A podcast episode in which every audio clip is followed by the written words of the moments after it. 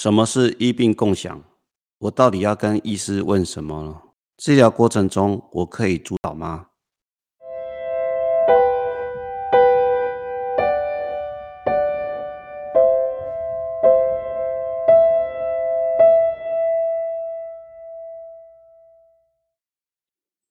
你好，欢迎收听癌症医师的门诊 Podcast，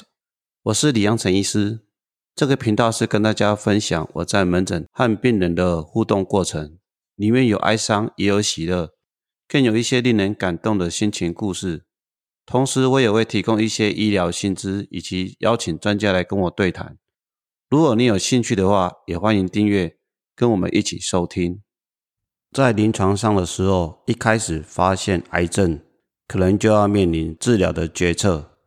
这时候呢？常常会有很多的选择，需要医生跟病人一起来做决定。在我分享，我门诊有一个五十四岁，刚开始发现是个左侧乳癌的病患，切片之后确定是 HER2 三加的一个呃乳癌病患。这时候乳房外科就转接到血液肿瘤科的门诊，征询是否要接受术前辅助性的化学治疗。在跟病人讨论之后。决定选择双标靶加上化疗治疗四次之后，肿瘤顺利缩小。后来再转回去给乳房外科开刀，术后肿瘤确定从第三期降到肿瘤已经缩小一半以上。后续再接受完整的标靶治疗、荷尔蒙治疗以及局部电疗之后，整个治疗相当的完整。在以往，癌症的治疗选择比较没有那么多元，大概都是以手术为主体，后续再接受必要的化疗跟电疗。但是由于现在的医疗相当的进步，已经有多重各方面的选择，需要医师跟病人一起来讨论。以往台湾的病友非常的尊重医师，所以常常都会说：“医师你决定就好了。”那这样有好处也有坏处。当然，医师可能会选择对病人可能最有效的治疗，但是毕竟病人有一些共病或者有一些自己的偏好，这时候可能要好好的讨论。那如果医师跟病人建议哪方面的治疗，病人觉得不是很满意的话，有些时候就会突然从门诊消失。那这时候其实这并不是一个非常好的沟通哈，所以我们常常会建议病人。可以回去上网啊，或者自己搜寻一些资料，然后再回来跟医师做个讨论。哦，那必要的时候也可以到其他医院征询所谓第二意见。由于现在的医疗非常的进步哦，那病友的权益也非常的被看重哦，所以征询第二意见应该已经是在医疗界的一个常态。那现在呢，我们常常会希望医师跟病人做一个医病共享决策哈。这个所谓医病共享决策这个名词，在一九八二年，美国以病人为中心的共同福祉计划上，为促进医病共同尊重而沟通提出的。那所谓共享决策，是以病人为中心的临床医疗执行过程，兼具知识沟通、尊重此三个元素，主要是让医疗人员和病人在做治疗前做一个决策，哈。能够共享实证医疗的结果，当然最重要还是要结合病人自己本身的偏好跟价值，提供病人所有可能的考量，并由临床人员和病人共同参与医疗照顾，达成医疗决策共识，并支持病人做出符合其偏好的决策哦。所以以前的话，常常常是应援式的，以医师提供的治疗为主，那病人被动的接受不接受这样。那如果病人觉得不适应，或觉得没办法接受这样的治疗，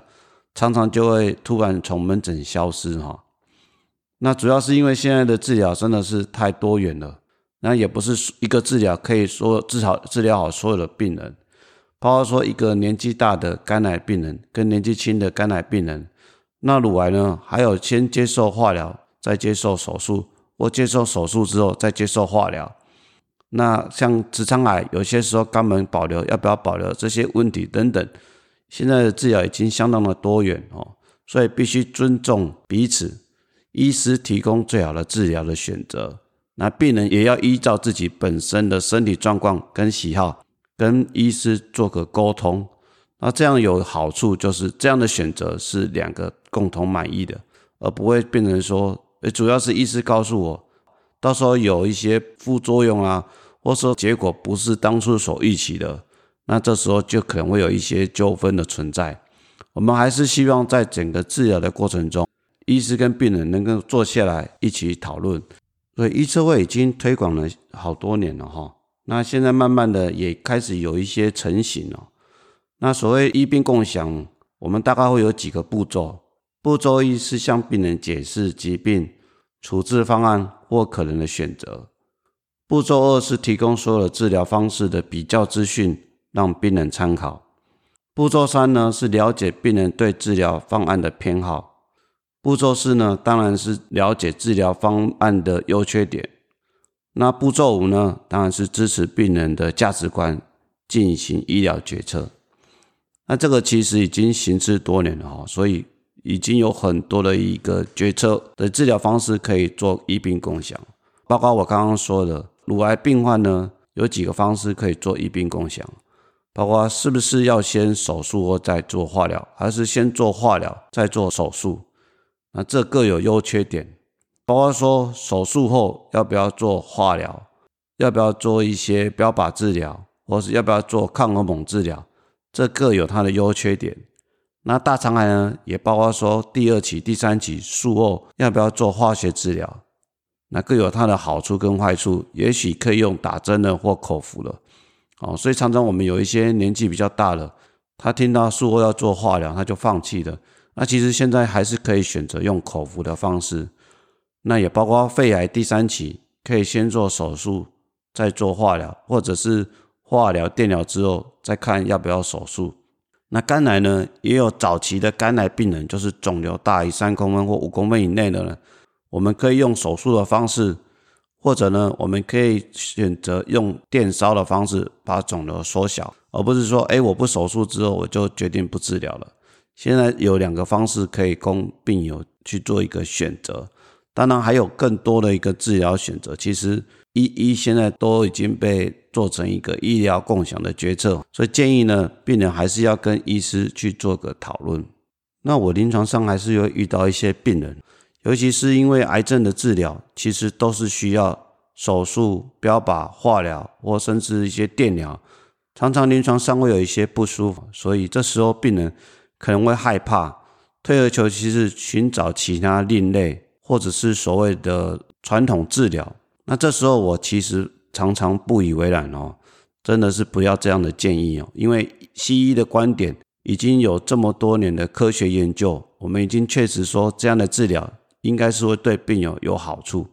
那我们临床上也常常看到有一些病友因为害怕手术、化疗，进而去寻求其他的资源，然后经过一些传统治疗的一个话术之后，从本来的第一期、第二期拖到第三期，甚至第四期。往往到最后都要付出惨痛的代价，所以我必须跟各位病友还是要做一个沟通。我们认为癌症的治疗还是要以正统的西医治疗为主。那每个治疗总是要付出代价，那这时候它的代价伴随来的好处，其实是有很严谨的科学证据去做一个说明。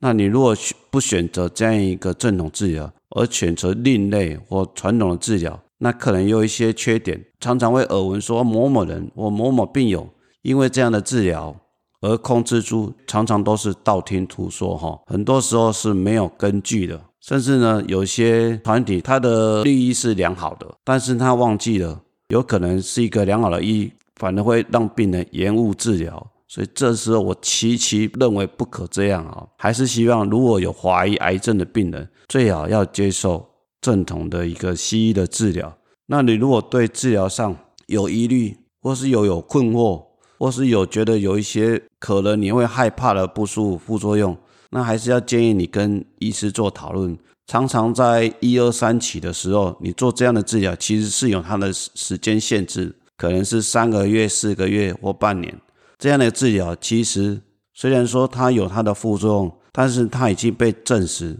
对你的癌症治疗。是有帮忙，是有好处的，是可以把它根治的。当然，我们不会演说有一些情况确实是还是会复发，有一些确实是还是会有副作用，但是呢，这个都是可以经由讨论的。那你寻求一些比较传统的，或者是民俗疗法，或者所谓另类的治疗，这些都是没有根据的。那你常常付出的代价。可能是你的癌症从可以控制而变革不可控制，所以我还是要奉劝各位听友或病友，你千万不要乱随便建议你的癌友，都要鼓励他们来医院做治疗。那至于癌末的病人要不要接受一些副作用比较大的化学治疗，这个呢，其实还是可以跟医师做个讨论哈。如果你觉得你的疾病没办法控制了，当然我们可以选择安宁疗物，而不需要接受一些副作用比较大的治疗。这个一定要讨论。所以医病共享，其实我们还是尊重病人的权利哈，病人的想法偏好，那跟医师做个沟通。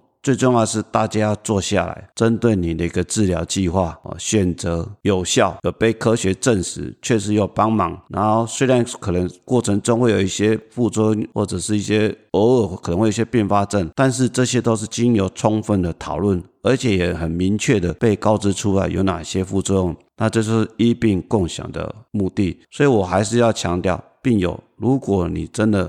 有怀疑到癌症的情况，那除了一方面跟医师沟通的话，我也鼓励你有一些病友团体，甚至上网或是请亲戚去寻求一些相关的资源，然后回来跟医师做个讨论，大家讨论起来一个你可以接受，那医师也可以接受，大家都可以接受的方式，接受一个正统治疗。那现在随着医病共享的一个风行，这个活动的推广，那我们也很重视病友的声音哈啊，你如果真的有疑虑。说出你的疑虑哦，也鼓励你在跟医师面谈或是讨论之前，做下所有你可能担心的笔记，一一来跟医师做一个讨论。那这样的话，大家可以比较快达到一个共识，而不是一味的医师建议你做什么治疗，你就接受什么治疗。你还是可以把你的担心、把你的偏好、把你的想法说出来，大家一起做个沟通。那今天简单的就讲到这里。医病共享其实就是希望我们重视病人的声音，大家一起坐下来做个讨论，寻求 win-win，就是医师觉得是对病人有帮忙，那也是一个不错的选择。那病人讲出他的考量，那也许不可能所有的病人都同一个治疗，有没有共病、年纪的多寡、肿瘤的情况这些等等，都是需要大家坐下来一个一个讨论。只要治疗上有问题、有疑惑，欢迎随时跟医师做出讨论。让我们为自己的疾病一起来奋斗、打拼、战胜癌症。如果对今天的主题有兴趣的听众，也可以上医车位的官网，搜寻“医病共享决策”，里面有相当多的资讯，可以帮忙病友或做一个治疗一个选择。